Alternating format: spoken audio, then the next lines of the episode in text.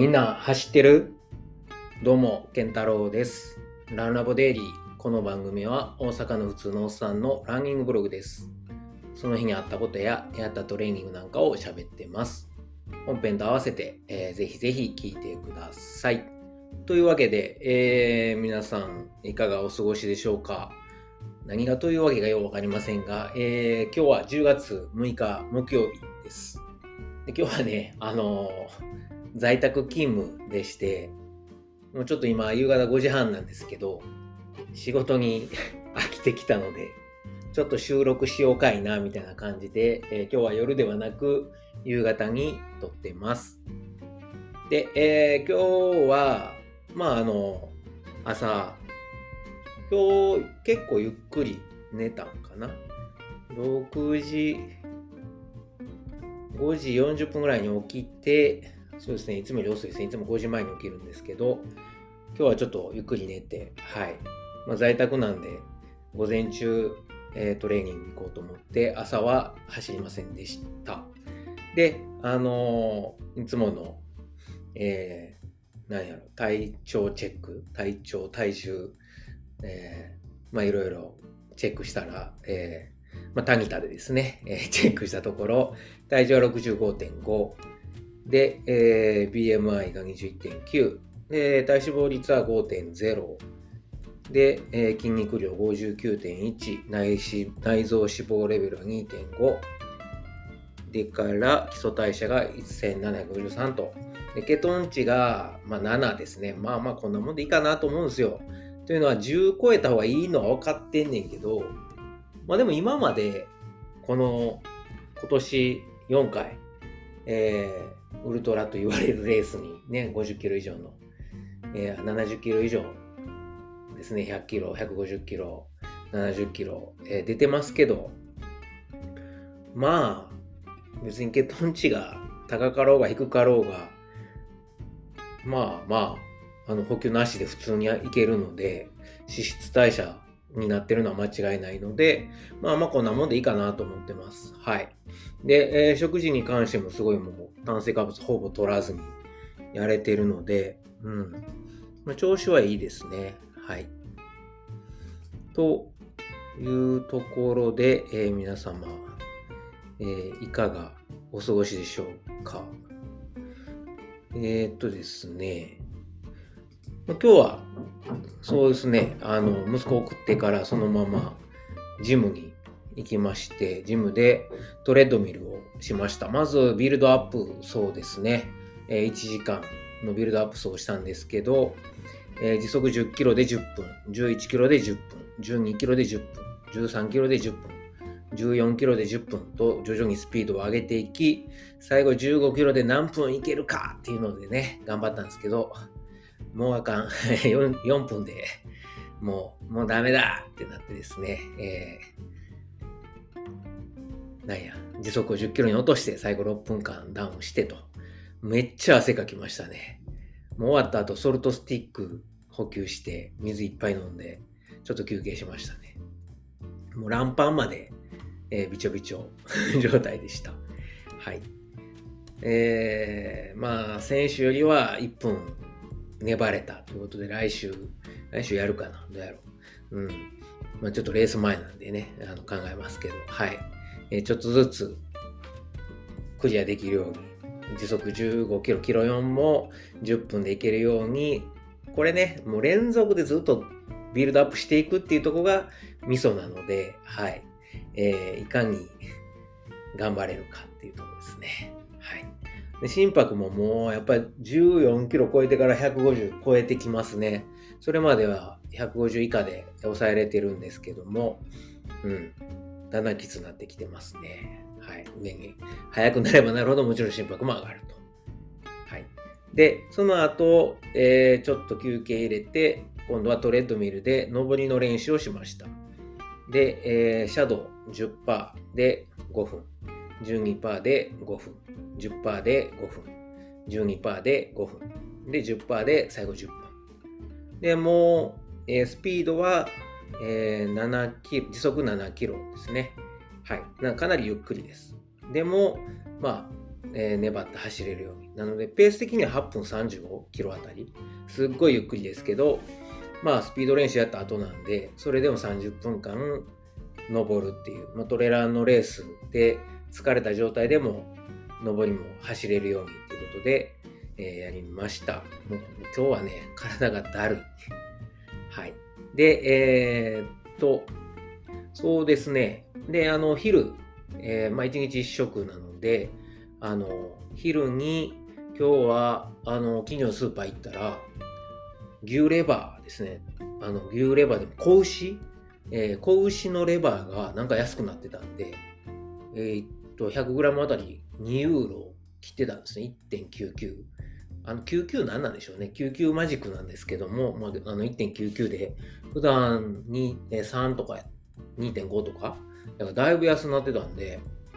ええやんと思って、今日は鶏レバーのつもりでカゴに入れてたんですけど、牛レバー売ってたんで、250g 買って、はい。で、えー、ソテ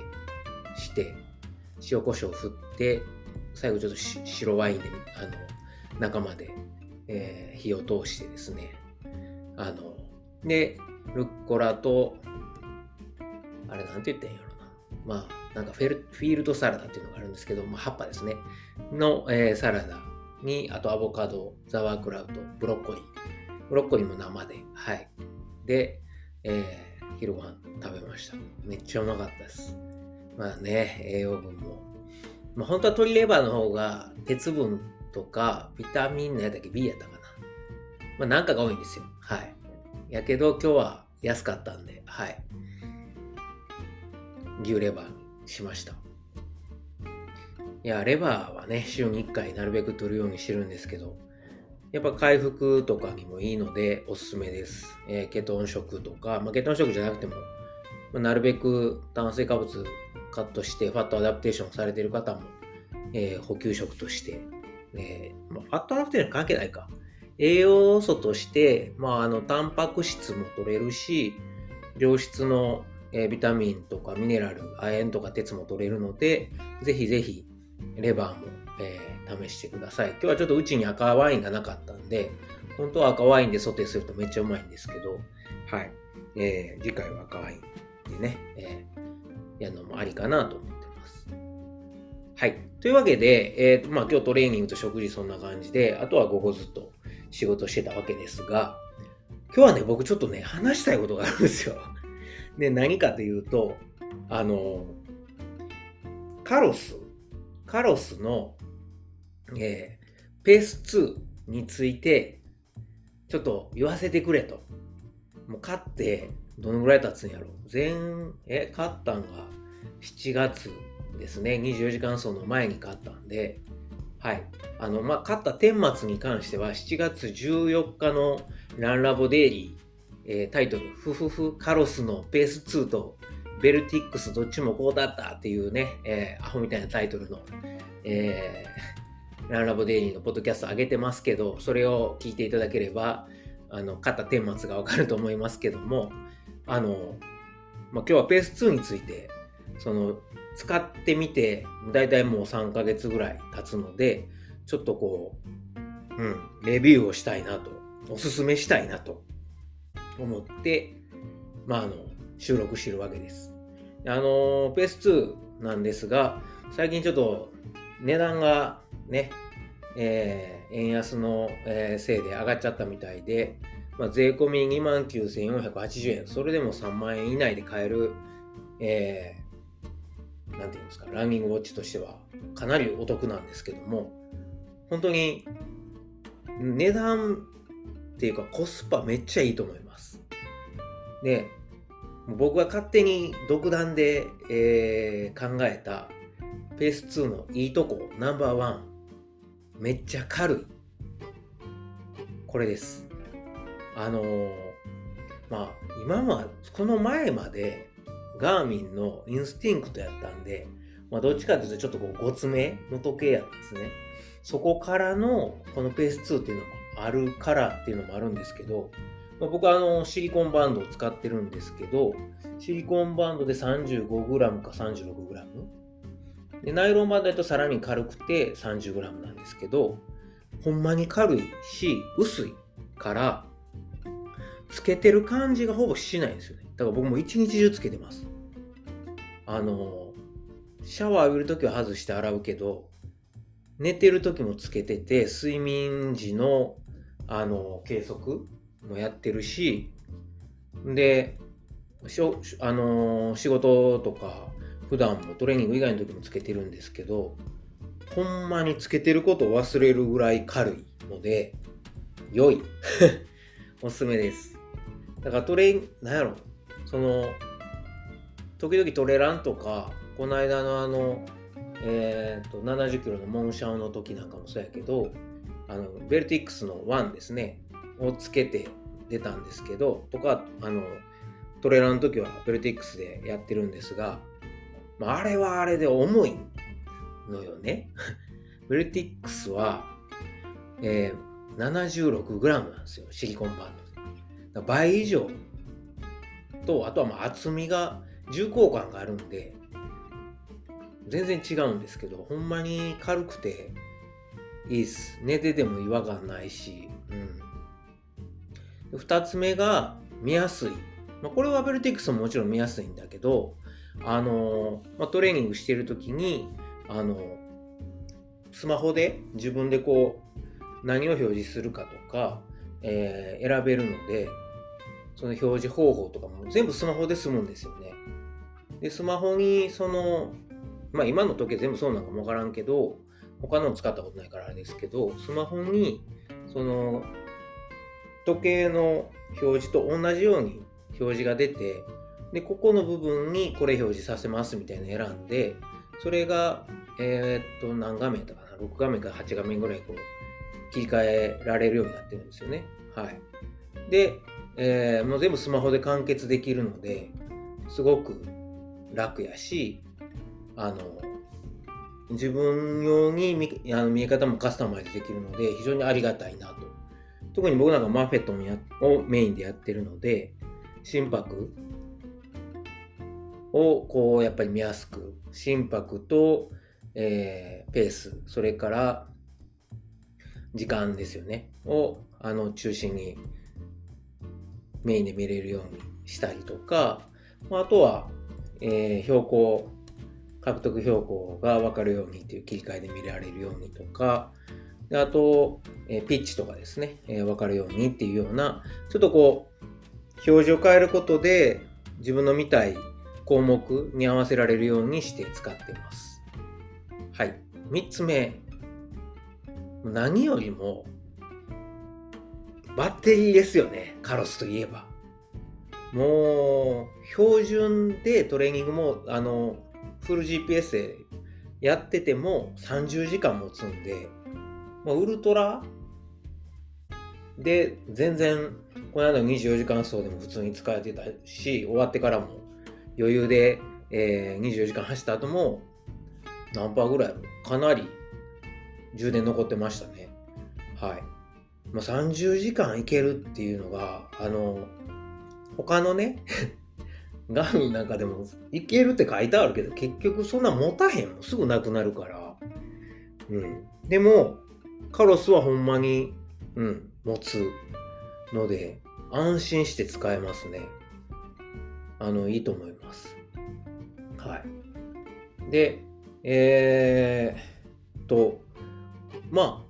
あ、ペース2はトレランモードっていうのがないんですよ。そこがちょっとうんっていうとこやねんけど、まあ、なんでないのかは、あれかな。気圧計、気圧？やったかな。えっ、ー、と、そうですね。気圧高度計はついてるけど、えー、っと、普通の高度測定モードがないんですよね。はい。だからまあ、気圧高度計で十分、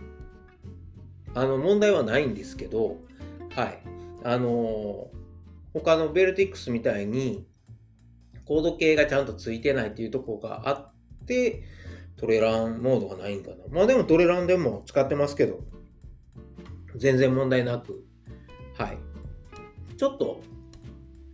あれなんかなっていう、あの、高さが取れてない時もあるのかなというのはありますけど、まあでも、普通にトレーニングしてる分には問題ないですね。はい。うん。で、何が言いたかったっけ？えっ、ー、と、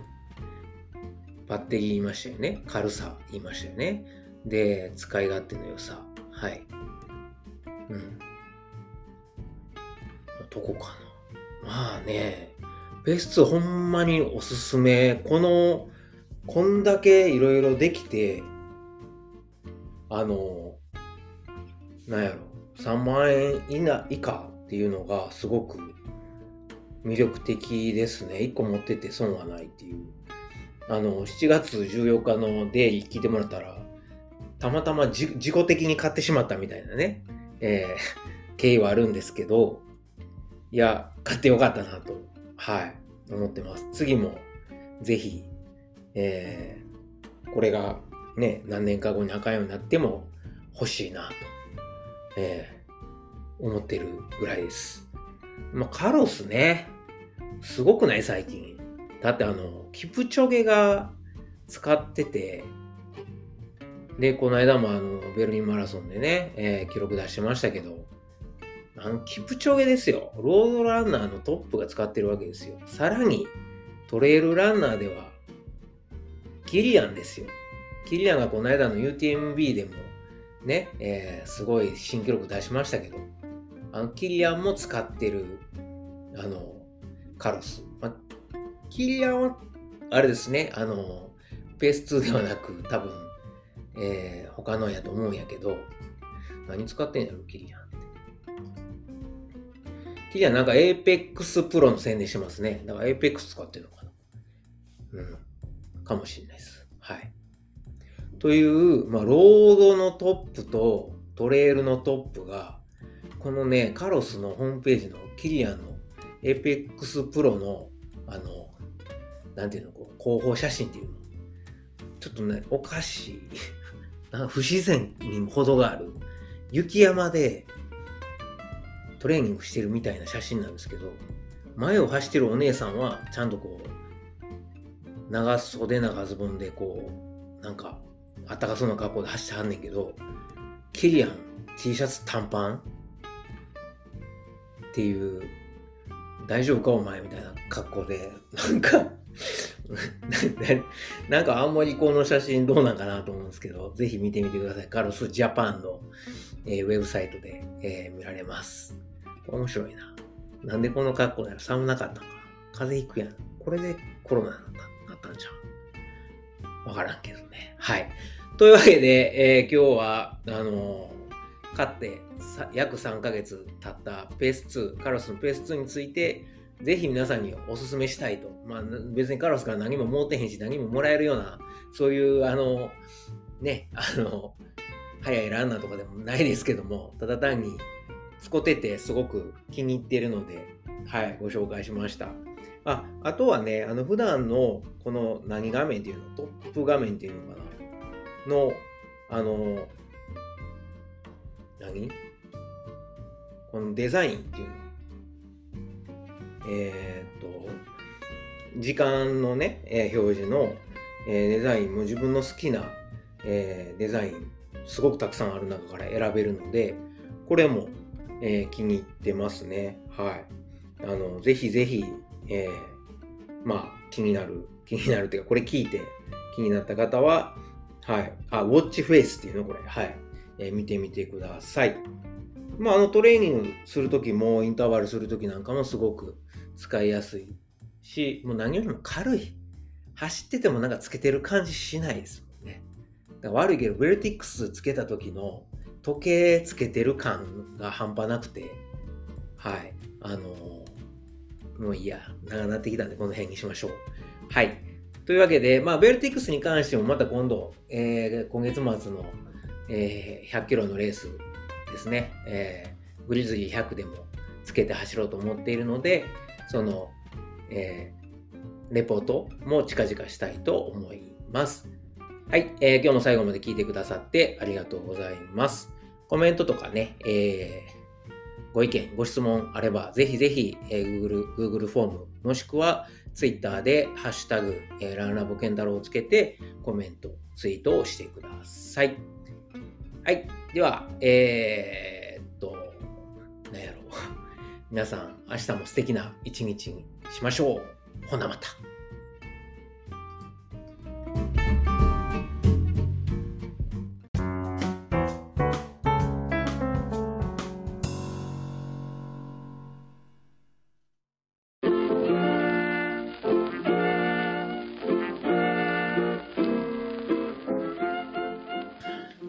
回もランラボデイリーを最後まで聞いてくださりありがとうございます。